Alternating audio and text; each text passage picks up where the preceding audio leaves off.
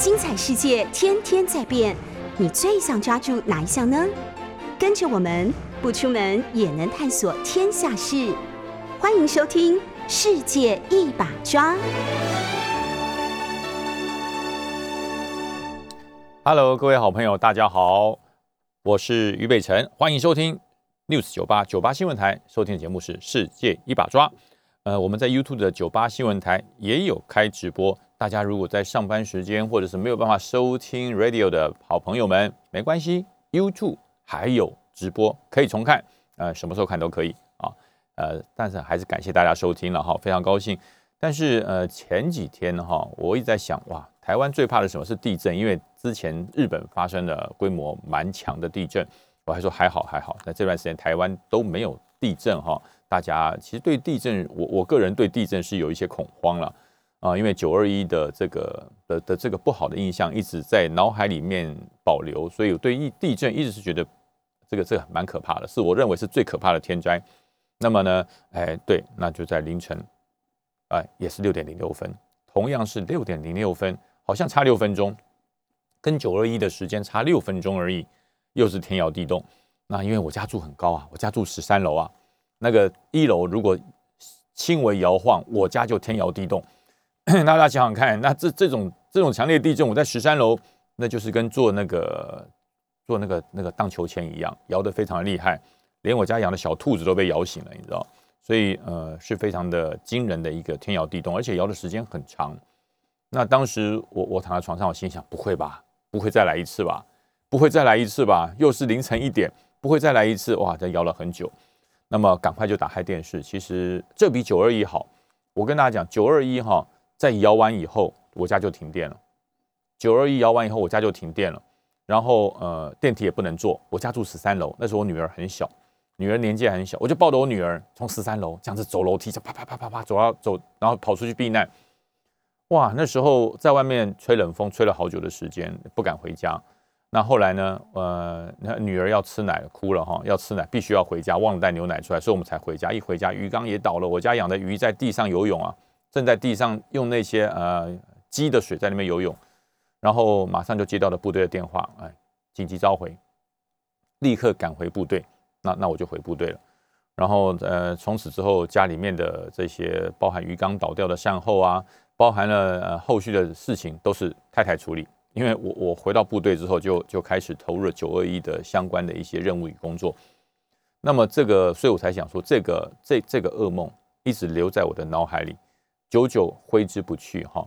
后来呃新闻一看，还好这一次第一个没有停电，所以我心想还好没有停电，表示这次的。地震没有九二一那么样的可怕，因为其实摇晃的程度其实也也也也也不差啊，也不差，只是它跟九二一呃不一样的是，它没有上下摇，它是左右摇啊，它是左右摇。因为当时九二一大地震在救灾以后，我们听了很多呃防震的专家啦，还有包含一些建筑物规划的建筑物建筑师啊，来给我们做了很多很多的一些对于地震防灾的一些一一些知识。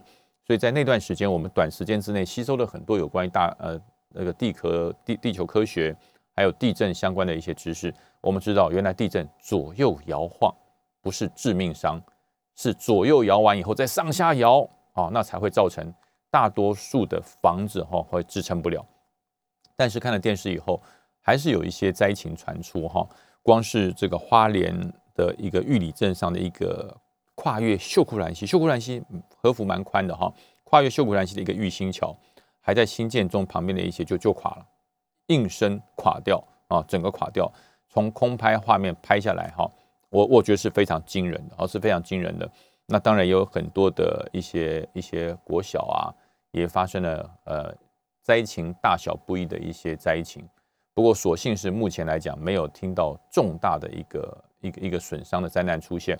我觉得这是万幸，所以大家呃，有的时候防灾演练千万不要疏忽了，不要因为九二一大地震距距离已经很久很远了就疏忽了，因为这个天灾哈跟人祸，哎，讲到人祸就是战争嘛哈，天灾就是像地震、台风、洪水、土石流，这叫天灾，那么人祸呢就是战争。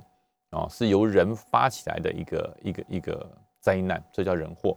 那么台湾经历了这一场啊六点呃晚上凌晨的这个强震。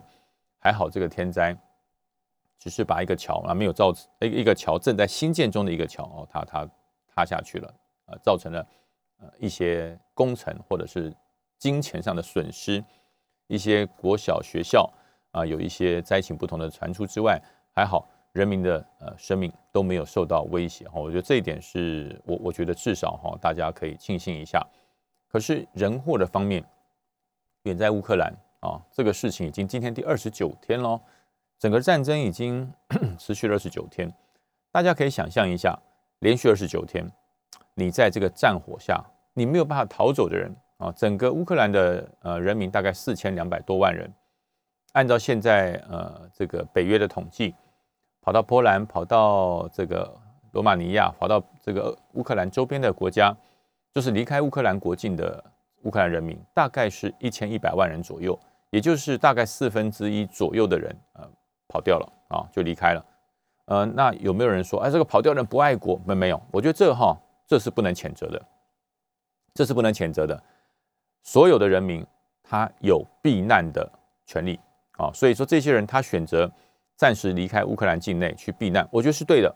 我觉得是对的，不要说每个人全部要留下来，现在死守跟这个国家共存亡，这反而是不对的。老弱妇孺，或者是本身有对于战争一些呃一些一些障碍的人员，你离开乌克兰到附近去避难，我觉得这是你求生存的权益。这这这我你有人谴责吗？没有吧？没有人去谴责难民吧？哎，你怎么可以逃走嘞？乌克兰发生战争会逃走？难民没有没有被谴谴责的可能性啊，因为他是去避难，他是去躲避灾难。那么有百分之呃，应该就是四分之三了哈，就是四分之三的乌克兰人民留在乌克兰境内。那你说留下的一定是呃奋勇跟俄罗斯对抗？不是，不是，有些人是走不了了啦，有些人走不了了啦，年纪大了，还有一些不想走的人是走不了。那他留下来呢，是守住他的土地，守住他的财产，然后他觉得呃，我在这边活了一辈子。如果我的土地、我的财产没了，我到其他国家去，我也了无生趣。我要来留在这个地方，与我的财产、土地，呃，守住，守到最后一刻，哎，这也没什么错啊，这也没什么错。那么还有将近一半的人民，好在两千万左右，包含基辅的超过两百万的市民，他的想法就是我要留下来保卫我的国家，我要留下来保卫我的国家。哎，这已经很够喽。当战争发生的时候啊，有呃四分之一的人离开国家，正常。我觉得很正常，非常保守。有四分之一的人要去避难，要到其他的国家寻求援助，我觉得这都是非常正常的事啊。那有四分之一的人留在国家里面保乡保土，保卫他的财产，这也很正常。那最难能可贵的是，有超过百分之五十的人民愿意留下来与国家啊一起对抗入侵者，这才是难能可贵。大家听好，百分之五十哦。百分之五十已经很可怕了，啊，已经很可怕的。乌克兰四千多万人，有两千万人愿意跟泽伦斯基站在一起，继续保卫他的国家。我告诉大家，这是一件非常可怕的事。台湾的人没有乌克兰人多，我们土地也比他小。台湾大概两千三百五十万人，在呃，万一当然不希望，我我我认为也不会了哈啊。如果有那么一天，台湾也跟乌克兰一样，面临了强敌的入侵，面临了一个强权的。呃，入侵，那么台湾会不会有四分之一的人，哎，跑掉？呃，我认为也会，我认为也会啊。人的统计对于国家的认同，对于危险的承受程度，对于战争的接受程度，呃，我我觉得大概四分之一会跑掉，非常正常。那台湾就多少？大概是四到五百万人，四百到五百万人，他他会透过各个管道啊，呃，到。到日本啊，到美国啊，到反正各个国家，他可能就闻到战争的味道，这人就跑掉了。那这些不是我胡说八道哈，这当时是在九六台海危机的时候，在九六台海危机的时候，其实就大概有有将近呃五分之一吧的这个人就先跑掉了啊。然后我出国旅游啊，我要去看儿子啊，啊，我要去海外巡视我的资产啊，反正他就用各种理由，就在呃就在危机可能发生的那个礼拜，他就不在台湾。啊，就到其他国家去了。那这人有错吗？没有错，没有错。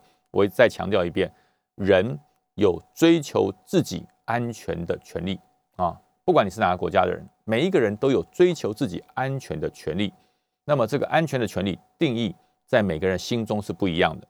有的人认为，我追求安全的权益就是可能会发生战争了，我觉得可能呃一个礼拜或者下个月会发生战争，那我就先出国嘛。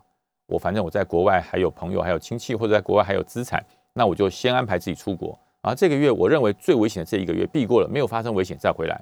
那如果发生危险了，那我就在国外。啊，这没有错，一点错都没有。每个人都有追求自己安全的权利，那只是对于安全权利的定义不一样。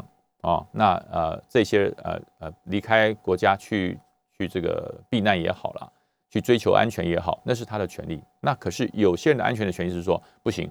我的安全权益是我留下来啊，我留下来捍卫我自己的领土，捍卫我不管是捍卫我的财产，还是捍卫我的国家，还是捍卫我的主权啊。那他选择的安全是我留下来，我跟大家站在一起，我继续保卫我的财产，这才是安全，这也值得尊重，这也值得尊重。那如果我们跟乌克兰的状况一样，能够有百分之五十的人，能够有超过一千万的人留下来啊，留下来。誓死捍卫我们的国家，那那我觉得这个力量是相当可怕的。这个力量相当可怕的，怎么说相当可怕呢？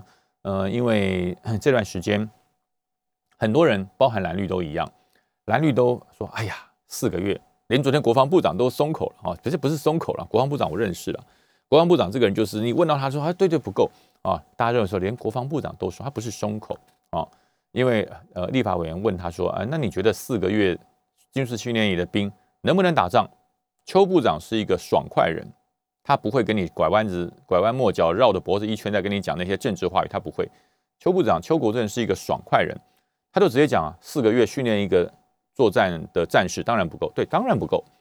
你说四个月能够训练一个成熟的战士，可以上战场，能够呃在危难中做好紧急的处理，能够在通信指挥上做好非常精准的联络，对于各种。呃，从单兵操作武器到多人操作武器都可以啊，操作自如。那四个月，你以为他超人啊？你还以为他天生军事长才啊？还是他生下来就是亚历山大，生下来就是汉人一把？不是嘛？他绝对是要学习。四个月要把一个一个一个男人啊，一个男孩变成一个战士，那做梦不可能。那那多久时间够？我问，多久时间够？要把一个男孩子训练成一个标准的呃威武雄壮的战士？到了前线之后，可以呃捍卫国家啊，要多久的时间？一年，我告诉你，一年也不够，一年也不够，两年呢？两年也不够，那多久才够？训练无止息啊，训练没有终点。你要让一个战士能够上战场，你说要训练多久才够？我告诉你，永远不够。我在军中待了三十二年，我在军中待了三十二年，你问我遇到了危难，遇到了国家有灾难的时候。我立刻拿起枪进入指挥作战位置，我就可以指挥所有的部队作战吗？我告诉你，我我没有办法，我没有办法。为什么呢？永远不够啊！有很多的事情都是在啊，都是在面临到了之后，发挥出你训练的潜能啊。就像你问一个运动员，你说明天就要呃一百公尺这个跑步决赛了，你问运动员说你准备好了没有？每个运动会讲一句话。如果再给我一个礼拜，我会准备的更好。哎，那好，再给你一个礼拜，一个礼拜后再跑，再给我一个礼拜，我会准备的更好。这叫什么？精益求精啊，实事求是，训练永无终止。所以，我我觉得邱国正部长是个爽快人，他就直接说没有四个月不够。那那其实我就讲了，那你觉得一年够吗？你觉得一年够吗？当过一年兵的，呃，我们这些男孩，当他一年以后退伍以后，你觉得他是全能战士吗？你觉得他能够随时应付战场上所有的突发状况吗？我跟你讲，没有办法。什么叫突发状况？就是你永远没有办法预想到的事情。所以你在训练的阶段中，四个月给你的这些正常的状况你可以处理，可是突发状况如何处理？好，给你一年。那你正常状况处理完之后，那你没有长官想到，没有训练包含的这些突发状况怎么处理？不会处理。那你说，在这个乌克兰战场上，我们看到很多的状况啊。那这些乌克兰怎么会处理？他也不会处理啊，见招拆招啊！我就告诉你，作战就是如此，见招拆招。我在这个整个准则里面讲，我们在呃步枪射击的时候，基础的归零射击是二十五公尺，二十五公尺把所有的步枪做好战时归正，然后到了七十五公尺以后，它是所谓的基本射击，到了一百七十五公尺叫实距离归正啊，就是你一把枪到了一百七十五的地方，它的弹道与瞄准心会给第一个交汇点。所以一百七十五叫做基本规正，基本设计的规正。那三百呢？那三百呢？那好，那你说等到作战的时候，如果三百五十公尺，你要不要打？如果这个敌人距离你三百五十公尺，你要不要打？啊，长官规定我只打到三百公尺啊，超过三百五公尺以上我打不到啊。所以长官有交代啊，看不到不打，啊，打不到不打，啊，不浪费子弹啊，节约兵力，我们才可以做决胜。对，这这就是状况啊，要不要打？要不要打？我告诉你，百分之九十九点九不要了，百分之百的人都会开枪了。如果你遇到了一个人在三百五十公尺之外，你先看到了敌人。然后你说不要，我要等他进入三百公尺之内，我才要射击，这样我才有把握打得到。不要骗人，战场的恐惧会让你啊，让你没有办法控制自己，因为你看到敌人，尤其是敌人已经在三百五十公尺之外对你开枪了哦，你听到那个子弹从你耳边耳朵旁边咻的过去，我告诉你不拍不开枪，我才不相信呢，一定开枪。然后长官就扒你的钢盔讲，你神经病啊，三百五公尺打不到你开什么枪啊？我告诉你，打他钢盔的长官才是神经病啊！为什么？这就叫做突发状况。这就叫突发状况，能不能处理？要不要处理？如何处理？这不是训练的时候长官教你按准则、按技术的命令、按照指导、按照训练的流程，那是那是训练。到了实战以后不一样，真的不一样。呃，我举个例子来讲，我以前在北干啊，刚刚调到北干担任情报官的时候，那时候规定啊，驱离设计啊，那个时候还可以驱离设计哈。那时候大概民国民国八十几年的时候，还可以驱离设计。什么叫驱离设计呢？就是中国大陆的渔船进入了防区，进入了我的海域，然后呢，你经过吹哔哔，用广播说你离开，你已经越界了，请你离开啊，他就不离开啊，那渔民就不离开啊，他就跟你耍皮啊，对不对？他继续在那边捕鱼啊，可是已经进入我整个据点的势力范围，经过进入我的警戒范围，那怎么办？当时的时候，我们有个命令，可以开枪。但是不能打船，不能打船，朝哪里打？朝船的引擎后方二十公尺处开枪。那你但你大家想想看，你这样子，你瞄准的做，你就没有瞄他，你就瞄船的后面二十公尺。你认为大陆渔民会害怕吗？他不会啦，他这他也知道，啊，你不会打我了，你不会打我了，因为你是瞄船后面的二十公尺。所以等到他船一发动一跑，你打的瞄的位置是他后面四十甚至五十公尺以外，你根本打不到他，所以他不会怕，他就他就追给你跑。你就浪费子弹，梆梆梆梆梆，就给追给你跑。那么，呃，我就我就问这些观测所的，或者是这些据点的指指挥官，有的是下士啊，有的是少尉，我就说，为什么你们要朝船的后面二十公尺打呢？这个据点指挥跟我讲说，呃，报告长官，你可能刚来外岛，你不了解哈。这上面有命令啊，规定驱离射击不能朝着船打，要朝船的后面的二十公尺。你的射击弹着的落点要距离船只要二十公尺以上。呃，免则免得造成啊两岸的纠纷，或者是呃因为不慎造成擦枪走火。我说哦，不错，你对于整个驱离射击的规定背得滚瓜烂熟，这点我要嘉奖你。我可是呢，准则是死的，人是活的。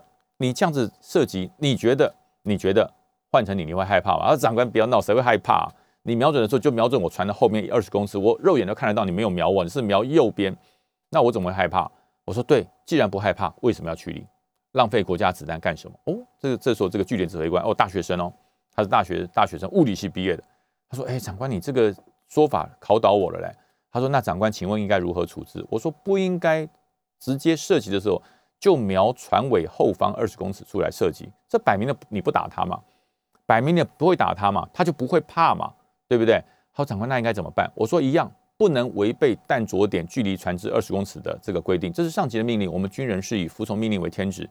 我说，可是呢，你要看这艘船的船速是多少。如果他今天开的船速是呃每分钟啊可以跑多少公尺，你把它算出来，然后你看他的船在跑的速度之后呢，你就瞄他的把他的船的速度算进去，叫做前质量算进去。我瞄的是你的船，可是你的船会跑啊。当我枪支射击出去了，你跑你的船已经距离有二十公尺了。可是，在于渔民这些大陆渔民看的这个状况之下，就是我瞄的是船，甚至我瞄的是船的引擎，瞄的是船的尾巴，瞄的是船的这些动力机械，他就会怕，他就会怕。第一个，你打不到人；第二个，当弹着点落海的时候，距离船只二十公尺。我说必须要如此啊，他才会担心，才会害怕，才会跑掉啊。我们驱离的目的是什么？就是叫你赶快离开。你已经进入我的我的这个海域，你已经进入我的据点的这个监视范围，请你离开啊！再不离开，我要开枪。那你开枪的时候就直接朝着他后面二十公尺外的地方瞄准，这些船民、这些渔民啊，都是老干家。这些渔民为什么敢越越捕越近啊？距离金门、距离马祖的海岸越来越近，啊，就被你们宠坏的，就被你们宠坏的。你们不求甚解，长官给你们命令是说，弹着点距离船只要二十公尺，而不是叫你瞄船只二十公尺后来打。你们完全不求甚解，对于上级的命令就是一昧的说啊，我就瞄后面二十公尺。那你瞄完之后，他船一开走，距离你的弹着点五十公尺、六十公尺以上，他开的快一点，已经七八十公尺了。你这个射击，你在吓谁？你在驱离谁？你在浪费子弹啊！所以我说，来，你把你的枪支拿来，我来开枪，我来告诉你怎么驱离啊！然后这时候呢，呃，这个这个据点主任就把枪给我，我说来，我举，我告给你看，我就直接先看这艘渔船它的航速是多少。哎，航速我算好了前置量之后，我就朝它的后方的引擎发动机直接瞄准。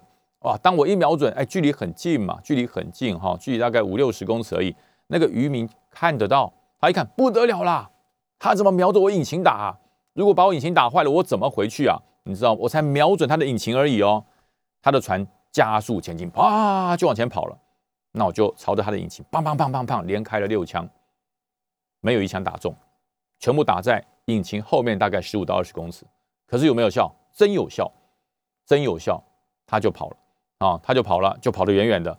那这个据点主任跟我讲说：“哎呀，长官啊，你的阶级比较高啊，你打起来他比较会怕。”我说：“跟阶级无关啊，这些渔民这么远七六七十五六十公尺之外，他也看到我是什么阶级？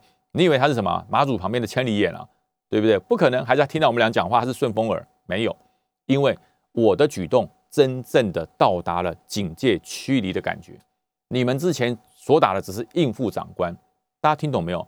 这就叫做战场状况的灵活运用。如果我没有去过外岛，我没有担任过驱离的这个督导官，我没有做过这些指导，我会懂吗？我会不知道吗？长官下了命令，啊，朝后面二十公尺打，哎，朝后面打，打的无效，没有用，浪费子弹的方式。所以我就讲，训练跟实战一不一样，告诉大家不一样。好，我们。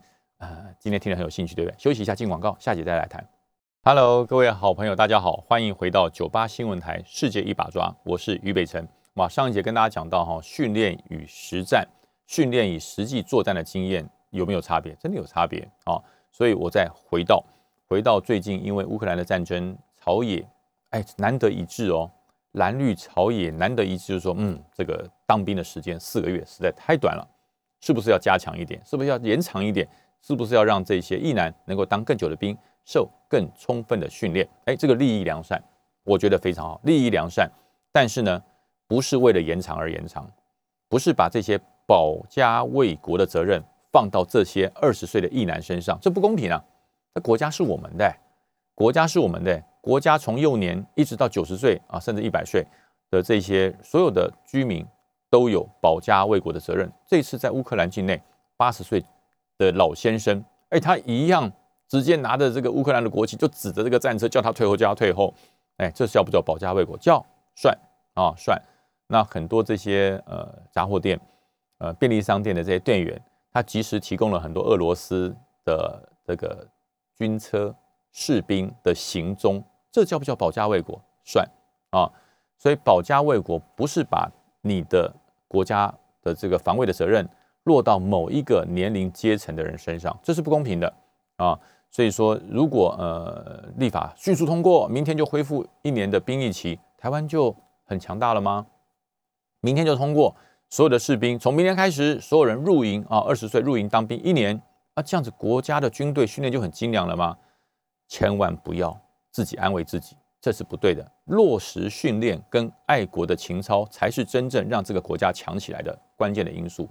所以我说哈，呃，很多人说啊，那我们尽快就落实一年的这个这个这个兵役，让一年的兵役直接延长，不需要修法，直接对，真的不需要修法，兵役法不需要修，那是一个行政命令，一年就一年啊，就开始恢复，两年就两年就恢复，这这完全不需要修法。可是这样子做，真的对国防有有有帮助吗？真的对国家的战力有帮助吗？啊，我我直接讲，兵要征集很简单，要募兵很简单啊。呃，一年台湾平均大概将近十万个呃役男，那十万个役男里面，因为有身体的的的限制啊，还有其他的因素，大概能够征召入营的大概就是七万人哈，大概就七万人，尤其少子化会越来越少，甚至连七万人都不到。好，这七万人，依据国防部，好多假设了哈，假设国防部说好，明天开始恢复一年之一年的这个兵役期，呃，役期恢复一年，明天开始，哇，一下子一年之内啊，一年十二个月，每十五天一个梯次啊，那你想想看，一个梯次多少人？一个梯次是是将近一万人，就这样进来，进来，进来，每个梯次一万人啊，每个梯次一万人就这样进来，哎，那那那怎么办啊？呃，不是一万五千人了哈，讲错了，一个月一个一个梯在五千人，一个梯是五千人左右，就这样进来啊，十五天一个梯一个梯次，那进来之后呢，啊，他要去哪里报道？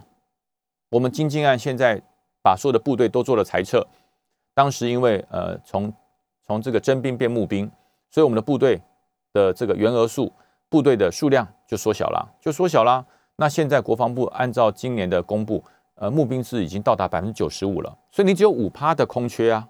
你国军只有五趴的空缺啊，那你这每年招募来的七万人要要要往哪里塞啊？要往哪里塞？你只有你只有 百分之五的空缺，其他都是自愿意的啊，都要当三年四年的。那那我请问你，你征来的这七万人，一年七万人，遇到龙年可能变十万哈。那一般的年生肖年大概是七万，这七万人你要塞去哪里？啊，全部在新训中心里面发呆，那还不是一样浪费时间、浪费兵力、浪费生命吗？对不对？所以国防部，呃，为什么说他不能草率来恢复一年的疫情？我告诉你，这个哈，把部队裁掉容易啊，部队拉回来很难呐。这个部队你要训练一个兵，征募一个兵，一支命令就就来报道了，对不对？像教招一样，一个命令就来报道了。那请问这个部队谁来训练？他的连长是谁？连长一年就回来了吗？他的营长是谁？营长中校一年就出现了吗？这他的他的他的这个这个旅长，他的副旅长。少将有上校的，去去哪里变这么多人？去哪里变这么多这些指挥军官、训练的军官？还有班长嘞？兵都来了，请问班长谁带啊？兵也菜兵，班长也菜班长，这样会有战力吗？所以我觉得这很多事情不是大家哈突然间这个肾上腺上升啊，突然间变成这个这个这个这个爱国心热忱冲昏了头就开始，不是的，冷静。越让国家为难的时候，决策者越要冷静。越到了国家接受到重大威胁的时候，决策者要冷静，你的头脑不能随着人民的喜恶而起伏啊！这不叫接地气，这叫做领导人。你要非常的冷静，要恢复国家的战力，要如何做呢？要如何做呢？要把所有的爱国热忱平均到三百六十五天的每一天。你不是因为现在乌克兰受到了侵略。你的爱国热忱突然间爆发，火山爆发，啪，大家都变得很爱国了，这不对，而是要把这个爱国热忱懂得延续这股气，要让乌克兰被俄罗斯侵略的时候，造成台湾这种爱国、支持国家、支持国防的这种气势要延续，不是延续一天两天，不是延续到乌克兰跟俄罗斯的战争结束就停止，要一直延续下去，这才叫做一个成功的决策者跟领袖的气质，要这样做。那如何这样做呢？呃，其实我我我是少数，我并不赞同兵役从一年啊，从这个四个月直接恢复成一年，我我是少数不赞成的啊。但是我的想法是，你要把这四个月里面的训练内容要再精实一点啊。四个月，大家上次呃现在还在做的哈，延长教招从七天变十四天，这十四天上一题是从桃园三角国小那边的地方解招的。这些训练，这教招员记者去访问他，每个都认为不一样，每一个都认为不一样，他都认为这十四天让他脱胎换骨。还有的这个，他当的是军事训练役四个月的兵，被教招进入营中当十十四天的教招员。他接受记者访问说：“他说这十四天我所学到的东西，比我当四个月的军事训练役还要多。”听到了？听到？这是教招员说的。还有这十四天的教育召集。比我当四个月的军事训练营学到的东西还要多，哦，那你看这十四天，四个月有几个十四天呢？四个月是八个十四天，八个十四天，啊，四个月有八个十四天。如果你这四个月每一天都按照教招的十四天去精实的排课表，去让他认识他的战术战法，让他了解他的战术位置，让他熟悉他的编制武器，让他了解他的通信联络。让他与上级、下级、友军都能够明白了解，等于是他做八次教招，哎，四个月的军事训练营等于他做八次的教招。如果可以把军事训练营里面的训练内容再精实化、再务实化、再野战化、再实战化，四个月，哎，我不敢说够了，至少比现在好用，比现在好用，至少比现在的四个月好用。如果这四个月都能够像教招一样排的这么紧凑的军事课程，而省去了什么扫地、站卫兵啦、擦装备啦，然后刷油漆啦、割草啦，能够把这些勤务给排除掉，让这四个月专精的做像教招一样的做八次，做八次，四个月做八个教招，你不够吗？那四个月有多长？我跟大家讲，大学生一学期就四个月啊，大学生一学期就四个月啊，大学入学念八学期。念八学期，每学期不就四个月？你想想看，是一学期的时间呢。我这一学期，哎，什么事都不做，专门来做军事训练，够不够？够不够？哎，八学四个月，大学生可以可以修几个学分呢？大家自己算算看，大家自己算算看，对不对？所以很多人说四个月不够，不是不够。如果说按照这种训练的概念去推动国防，我告诉你，四年都不够。按照现在这种训练的脑袋，按照现在这种的训练的科目，按照现在。呃，国内的这种军事训练营的排表的方式，这种心态啊，军事训练营的干部他是什么心态？哎，拜托这些军训宝宝啊，军训宝宝四个月进来，你们就一个要求啊，第一个不要绕跑，不要逃兵，应该四个月没有人会逃兵的哈，因为你你你为了四个月被通缉二十年划不来啊。第一个你不要乱跑，第二个哎注意安全，哎不要摔倒了哈，骨头不要摔断了，然后呢不要乱反应。出去以后不要跟记者说我们这边带的不好，吃的不好啊。第三个呢，呃，第四个呢，哎，不不要暴行犯上，不要违背上级的命令。好，这几个原则你们能够呃遵守以后，哎，四个月，大家四个月后你平安退伍，呃，我继续当我的军官，当我的士官，大家两相和气，不是很好吗？如果用这种心态来带军事训练，用这种心态来带兵，我告诉你，四年都不够，四年都不够。为什么？四个字。因循苟且，因循苟且啊！下级的这些基层的训练军官，他想训练啊，可是上级跟你讲，哎，不要操那么凶啊，操那么凶，他出去跟议员报告，操那么凶，他出去找他的这个这个这个选区的立委，哎，在在在这个立法院质询部长，那那我怎么受得了？哎，拜托拜托，你这小事，这些小士官，那不要不要惹祸，不要闯祸哦！这些军事训练役的这个役男来，你们不要那么操了啊，反正就四个月嘛。啊，他他有没有战力？他能不能打仗？干我们什么事？哎，过去就好，过去就好。哎，这种因循因循苟且、欺上瞒下的训练方式，如果不改，我告诉你，兵役四年都不够。这当四年的兵，只是浪费国家预算，只是让这些役男当了兵之后，对于国家这些干部啊，不长进、不努力、更痛恨。那这个能怪干部吗？能怪班长吗？能怪连长吗？不能，因为你上级长官没担当嘛，高阶的长官没担当嘛。为什么？你怕上电视嘛，怕上媒体嘛，怕被记者堵麦嘛。你的部长怕到立法院被立法委员质询嘛。如果你上阶的人没有这种肩膀来承担训练必要之痛啊，那么你如何让你的基层的军官能够落实精实的训练？这才是关键因素啊！啊部长没讲出来啊，我我相信。邱部长不是不知道啊，他他不知道怎么讲，他没有像我这么会说了哦，他没有像我这么会说。那这是他心中的痛，这是所有所有带兵官、所有在军中带部署训练的人心中的痛啊！我帮你们讲出来了，不要谢谢我啊！大家不需要谢谢我，你你我都是国军，我也是备役将，我也是备役军人，这是你我心中的痛，只是你们没有机会讲出来，我帮你们讲出来，我帮你们讲出来。所以国家有没有战力，重点。绝对不是在于说，哎呀，大家兵役多当几天呐，大家多多当一点兵，国家就有战力。不是，是训练的态度跟高阶长官肩膀的抗压程度，这才是重点。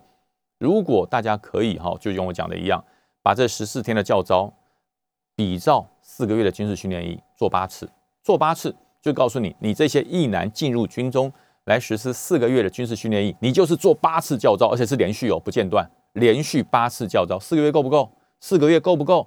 教招员出来讲话啊！这次刚刚结束完新式教招十四天的出来讲话。如果按照这种教招的长度，不间断，连续做八做八次，做八次，不是八年做八次，是四个月做八次，你觉得够不够？我觉得不但够，而且还很够啊！所以呃，大家这不要一下子突然间爱国心冲昏了头，爱国心要细水长流，要持续下去，国家才会好。休息一下，进广告。Hello，各位朋友，大家好，欢迎回到九八新闻台《世界一把抓》，我是俞北辰。哇，经过了两节节目的热血沸腾啊，要保持这个热血，这样才对哈，不能今天听完我广播完毕之后，突然间热血沸腾啊，出去啊，今天天怎么这么冷啊，一下就凉掉了，不行啊。对于爱国的热忱，对于国家安全的保障，要细水长流，要保持这种忧患意识，一直下去，国家才会强啊，国家才会强。好。把这个话题拉回拉回国内的政治界，国民党昨天不错不错，我觉得这点不错，终于哈这个顺从民意，在于台南地区在中常会通过了，通过通过谁？谢龙介龙介先啊来参选台南市的市长。我讲这这不得不帮国民党鼓掌一下，这是对的，这是对的。虽然台南很难打哦，虽然台南不好打，那大家知道这个在南部哈。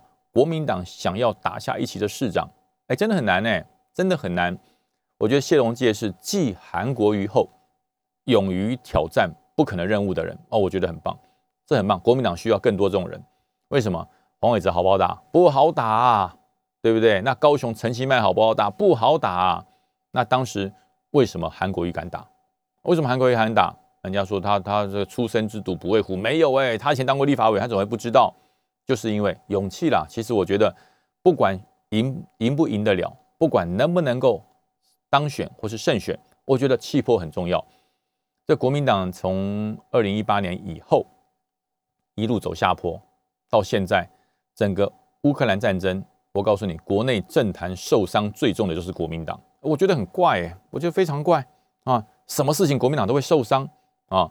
为什么会受伤呢？国民党就就很喊冤啊，说没有啦，你们那个绿营就把那个那个什么舔共往我脸上贴啊。乌克兰我不骂俄罗斯，你也说我舔共，哎，我骂俄罗斯，你说我假惺惺，哎，我我支持这个乌克兰，你又说我这个这个狗咬吕洞宾，不知好人心，这这怎么会这样呢？对，其实我讲就是气魄了，就是气魄，国民党缺了一点气魄，也就是说，明明知道这个地方会输，你就去拼啊，这叫气魄。啊，那拼出来给大家看的成绩那就不一样啊，所以我觉得这一次谢龙介勇于主动请缨啊，跟党中央校正说，我就是要选桃这个台南市的市长，我就是要拼台南市的市长，对不对？拼定了啊，会不会赢？我认为我一定会赢，这就叫气魄，这就叫气魄。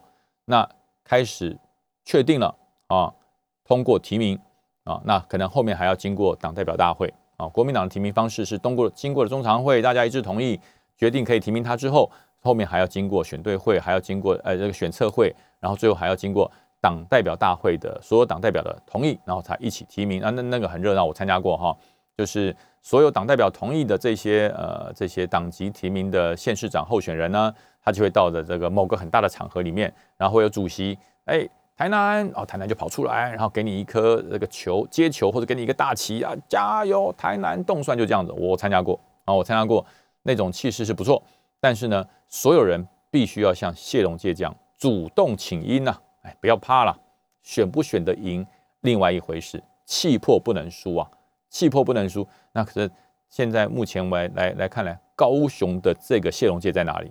有没有人主动请缨出来挑战高雄？我没看到。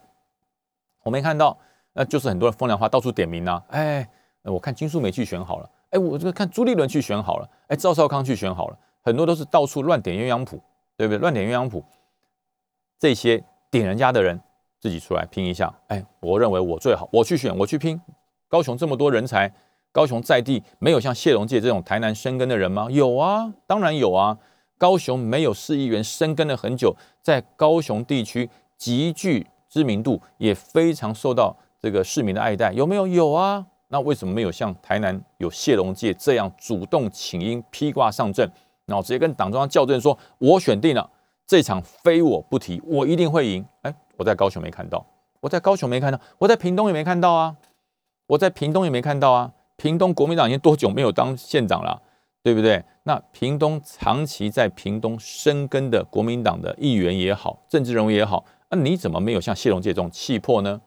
对不对？还跑了去说，哎呀，我要支持民进党的某个人啊，这个人当选后跟我们国民党比较要好，这不对的啊，这不对的，这不叫政党啊！政党不是私下的政治利益交换，也不是分赃啊！政党要的是气魄，政党要的是气魄，所以我真的很期盼，呃，包含了屏东，包含了高雄，都能够像谢龙介这种有气魄的人出来。虽然我不是国民党啊，我先声明，我已经不是国民党，我不是在国民，我不是在帮国民党打广告，我是觉得，既然民主政治，你不要老是往那个可能会赢的县市去去蹭，好去拼，你要。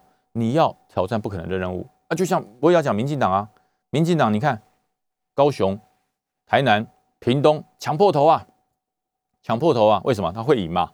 他们认为那几个是呃铁赢的嘛。屏东说句实话，民进党的初选过关，我原则上只要哎就算分裂了，还是会赢的。屏东三个候选人出来，大家都很努力，都很拼啊，不管是谁出现，一定会赢啊！所以说大家对屏东抢得很凶啊。那好事对民进党是好事，高雄也是陈其迈争取啦，对不对？黄伟哲也都争取啦，对。那那请问往北一点呢？啊，台中呢？啊，台中怎么没有人主动请缨上阵啊？对不对？你是民进党看到卢秀燕这么强就怕了吗？啊，台中不请缨上阵，哎，我选台中，我代表民进党选台中，啊，怎么没看到？对不对？啊，台中民进党的陈其迈在哪里？台中民进党的黄伟哲在哪里？对不对啊？为什么全部都集中在屏东？大家就去选屏东啊？台中这么美好的城市，对不对？六都哎，为什么没有人要抢？大家说，哎呀哎，有更好的啦！哎，你推我有更好，都有更好。如果党中央点我，我绝不怯战。这不讲，这不讲讲插话吗？这不讲插话吗？如果你像谢龙介一样，我就非选不可。为什么？因为台南国民党不好选，谢龙介出来选，大家给他鼓掌。那台中看起来目前卢秀燕很拼很努力，那台中那个民进党有志气的人要敢跳出来啊！好，再往北推一点。桃园，桃园，在桃园，郑文灿是市长哎，当了八年哎，怎么到现在为止，我还没有看到那个那那个那个一夫当关万夫莫敌的绿营要选桃园市的这个候选人呢？对，每个都喊要，最后都犹抱琵琶半遮面啊！我们都要争取，但是听从党中央的指示，这就是插话啦，这就是插话啦，没有那种千万人吾往矣的气魄。那桃园怎么不抢？啊，怎么怎么不拼命抢？对不对？桃园也是六都哎啊，新北嘞，新北嘛六都啊，对不对？新北是六都啊，怎么新北的那个民进党有气魄的，我到现在看不到啊啊！新北六都这么强，人最多的一个都哎，如果你可以打下来，说句实话，半面江山都是你的了。为什么？看到侯友谊不好打，侯友谊啊，哎呀，男女通吃啊啊，这个人哦难打，所以新北绿营的这个所谓的。这个战将，我到现在为止乱点鸳鸯谱，大家都说，哎，你这个好，那个好，这个好，谁好谁好啊？到底谁要出来？啊，没人表态啊，人人有希望啊，个个不表态啊。所以说蓝绿都一样，蓝绿都一样，对不对？往南部的蓝的不敢表态啊，往北的绿的不敢表态，你不觉得很奇怪吗？你不觉得很奇怪吗？现在看到台北市，本来蒋万安出来代表国民，蒋万安应该是代表国民党选定的啦。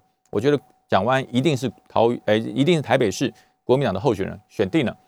刚开始看到蒋万安气势很旺的时候，哎，大家都哎闻之却步啊，哎哎，这个台北市呃听从党中央的征召，民进党就这样讲。现在看到党蒋万安被打一打，好像有一点气势往下掉了，每个都想选了，每个都想选了，对不对？所以，我我我觉得哈，政党就是一个两个字：志气。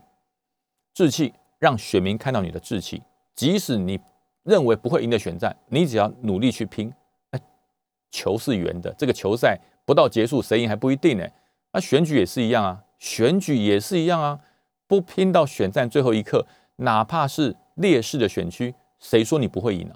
谁说你不会赢？所以我觉得蓝绿都一样啊，越往南走，国民党的这个这个这个志气越小，呃，越往北走，民进党志气越小。啊那台中那应该是刚好啊，对不对？中博通应该刚好，可是，一样啊，对，没没有这个勇气。我真的觉得进入了一个民主时代。我们台湾实行民主已经行之有年，号称是亚洲所有中国人最羡慕的民主国家，就是中华民国，就是我们。那么蓝绿两党这些大的政党候选人啊，政治人物，我觉得扛起民众的寄托，扛起全世界最最自由民主中国人的这个招牌，勇于一战啊！你在地方议员，你当了这么久了；你在地方立委，你当了这么久了，出来拼吧，为你的政党出来拼。两个政党竞争的越激烈，两个政党都派出精锐来角逐这场选战，最后获利的是谁？人民，人民，因为你会选出最好的市长，你会选出最好的县长，那最好的市长、最好的县长才会为这块土地、为这个县、这个市谋福利，最后获利的是人民，是市民，否则大家都不出来选啊。这个地方是深蓝选区啊，那个绿的就随便派，绿营就随便派一个一一个不怎么样出来选，啊，一定输嘛。啊，那个蓝的就躺着选，我也赢嘛。那那最后吃亏的是谁？吃亏的是人民呐，对不对？你没有办法从激烈的竞争中选出一个最能够为这块土地做规划、最能为这块土地呃发声，而且能够争取人民最大利益的这个市长或者县长。那人民就是就人民就常常会讲啊，哎呀，这个两个都不怎么样啊。可是呢，嗯，我只好投他了。我最怕听到这句话，这就叫做在侮辱民主。啊，就侮辱民主，哎，这两个候选人都不怎么样啊，那我就只好投他了，哎，这这对民主是最大的侮辱。最好的方式是这两个候选人，我我很难决定啊，哎，两个都很棒啊，不管你是蓝你是绿，我都觉得很棒，我我我我真的好难决定。他这时候人民因为不好决定，他才会去看你的证件。所以我觉得民主走到今天，希望各政党挺起的胸膛，做好你应该负的责任。也希望这才能能成为未来立下一个最好的典范。台湾加油，中华民国加油！我们下礼拜再见，拜拜。